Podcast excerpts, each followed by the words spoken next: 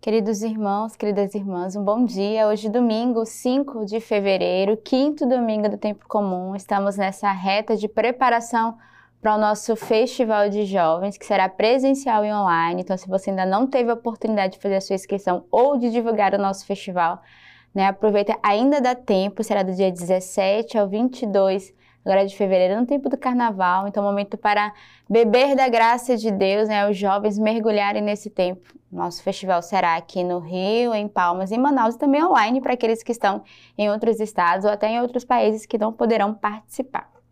A liturgia da nossa igreja hoje nos traz a primeira leitura do profeta Isaías. Por acaso não consiste nisso o jejum que escolhi? Não consiste em repartires o teu pão com o faminto, em recolheres em tua casa os pobres desabrigados, em vestires aqueles que vês nu e não te esconderes daquele que é tua carne?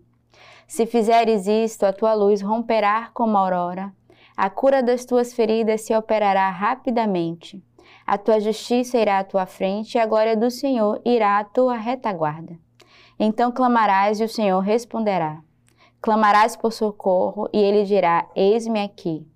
Isto, se afastares do meio de ti o jugo, o gesto ameaçador e a linguagem iníqua. Se tu te privares para o faminto, e se tu saciares o oprimido, a tua luz brilhará, brilhará nas trevas, a escuridão será para ti como a claridade no meio-dia.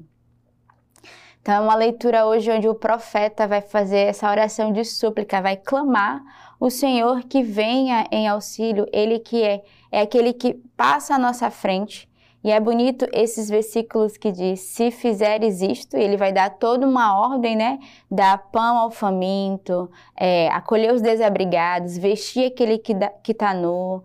Então, toda uma, uma leitura que vai nos dar uma recomendação de obras de caridade que nós devemos, de fato, exercer uns com os outros, sobretudo com os mais pobres, os, os menos favorecidos e aí, automaticamente, à medida que nós vamos alargando o nosso coração e entrando nesse movimento né, de caridade, de acolhimento, o Senhor é aquele que vai à nossa frente, que curará as nossas feridas, que operará rapidamente o seu milagre, e o Senhor é esse que, é a nossa, que está na nossa retaguarda, que nos guarda, que nos protege.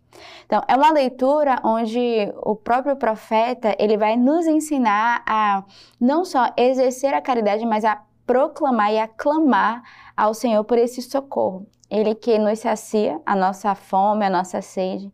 Ele que brilha nas trevas da escuridão da nossa alma, onde nós muitas vezes nos encontramos e vivemos. E o Senhor é esse que, que é a luz do nosso meio-dia, né? A luz do nosso dia, o sol da justiça, que é o próprio Cristo.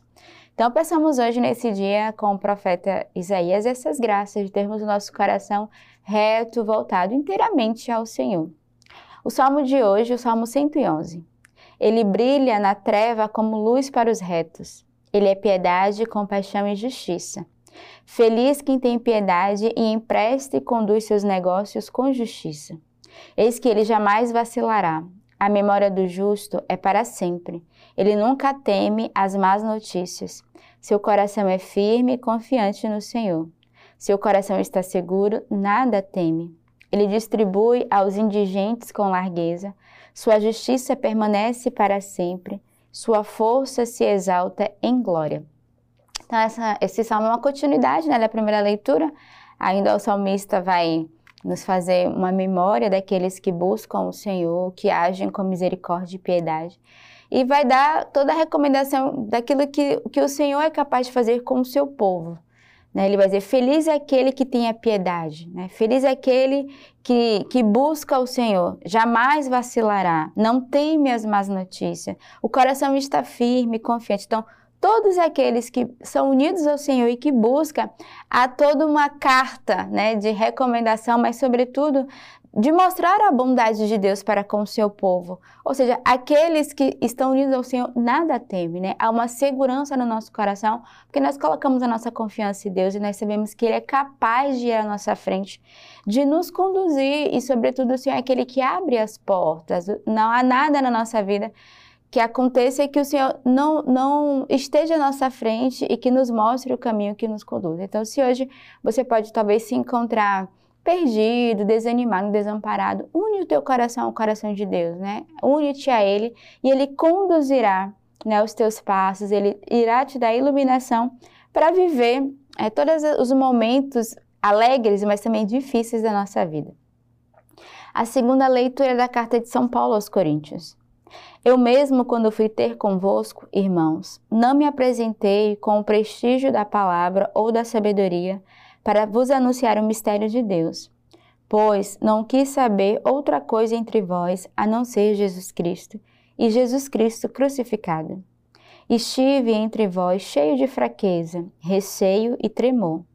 Minha palavra e minha pregação nada tinha da persuasiva linguagem da sabedoria mas eram uma demonstração de espírito e poder, a fim de que a vossa fé não se baseie sobre a sabedoria dos homens, mas sobre o poder de Deus. Então, eu não queria comentar muito esta leitura, mas eu creio que é, a pedagogia da leitura de hoje é toda voltada a esse coração confiante e unido a Deus. Peço que você guarde no teu coração essa frase, né? que a vossa fé não se baseie sobre a sabedoria dos homens, mas sobre o poder de Deus. Que a nossa fé esteja unida inteiramente a Deus, e, e porque nós confiamos e, e, nós acreditamos nessa graça de que Deus tudo pode, é, Ele é capaz de nos conduzir e de não, não nos desanimarmos, não nos enganarmos, porque é em Deus que nós colocamos a nossa confiança. O Evangelho de hoje é de São Mateus. Disse Jesus a seus discípulos: Vós sois o sal da terra. Ora, se o sal se torna insosso, com o que o salgaremos? Para nada mais serve senão para ser lançado fora e pisado pelos homens. Vós sois a luz do mundo. Não se pode esconder uma cidade situada sobre um monte. Nem se acende uma lâmpada e se coloca debaixo do alqueire, mas no candelabro. E assim ela brilha para todos os que estão na casa. Brilhe do mesmo modo a vossa luz diante dos homens, para que, vendo as vossas obras, eles glorifiquem vosso Pai que está no céu. Não se acende uma lâmpada e se coloca debaixo do alqueire. Então, não devemos esconder o dom, a graça que o Senhor dará a cada um de nós. É para o Senhor nos dar o dom, não para o nosso mérito, mas para pôr a serviço a serviço da igreja, a serviço da nossa família, a serviço do nosso trabalho, do nosso grupo. Devemos de fato estarmos disponíveis não para brilharmos como astros brilhantes, porque nós queremos nos aparecer, mas ao contrário, não há nenhum dom que Deus nos dá que deve ser desperdiçado ou escondido. O dom que Deus te dá, e não existe ninguém sem dom. Não adianta dizer, ah, mas eu não tenho dom. Talvez você tenha o dom da escuta, o dom do conselho, o dom da presença, simplesmente ser uma presença de confiança, de paz naquele momento.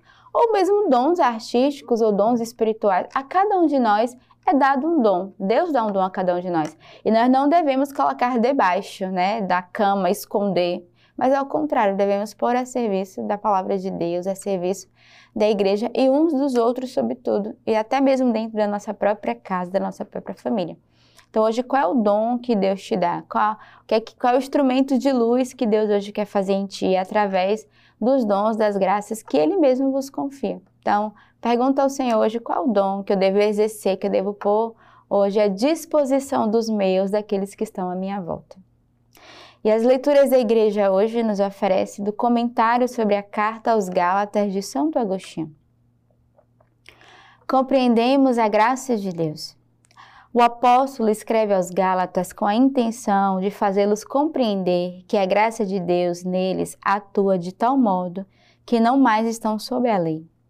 Ao ser proclamada a graça do Evangelho, não faltou quem, dentre os judeus, mesmo se dizendo cristão, não, estiver, não tivesse entendido o imenso benefício da graça e teimassem em manter-se sobre o jugo da lei que o Senhor Deus impusera não aos servidores da justiça, mas aos servidores do pecado. Esta lei era justa para os homens injustos, a fim de mostrar-lhe o pecado, mas não para tirá-lo. Nada com efeito apaga o pecado, a não ser a graça da fé que age pela caridade. Então, peçamos ao Senhor, ao longo deste dia, eu te convido ainda a meditar toda essa leitura no ofício das leituras que a igreja nos oferece hoje e de pedirmos ao Senhor a graça de que a fé haja em nós pela caridade, não os nossos pecados, mas que a fé e o amor sejam o verdadeiro bastão que deve nos conduzir ao longo deste dia. Tenhamos um santo domingo e que Deus os abençoe.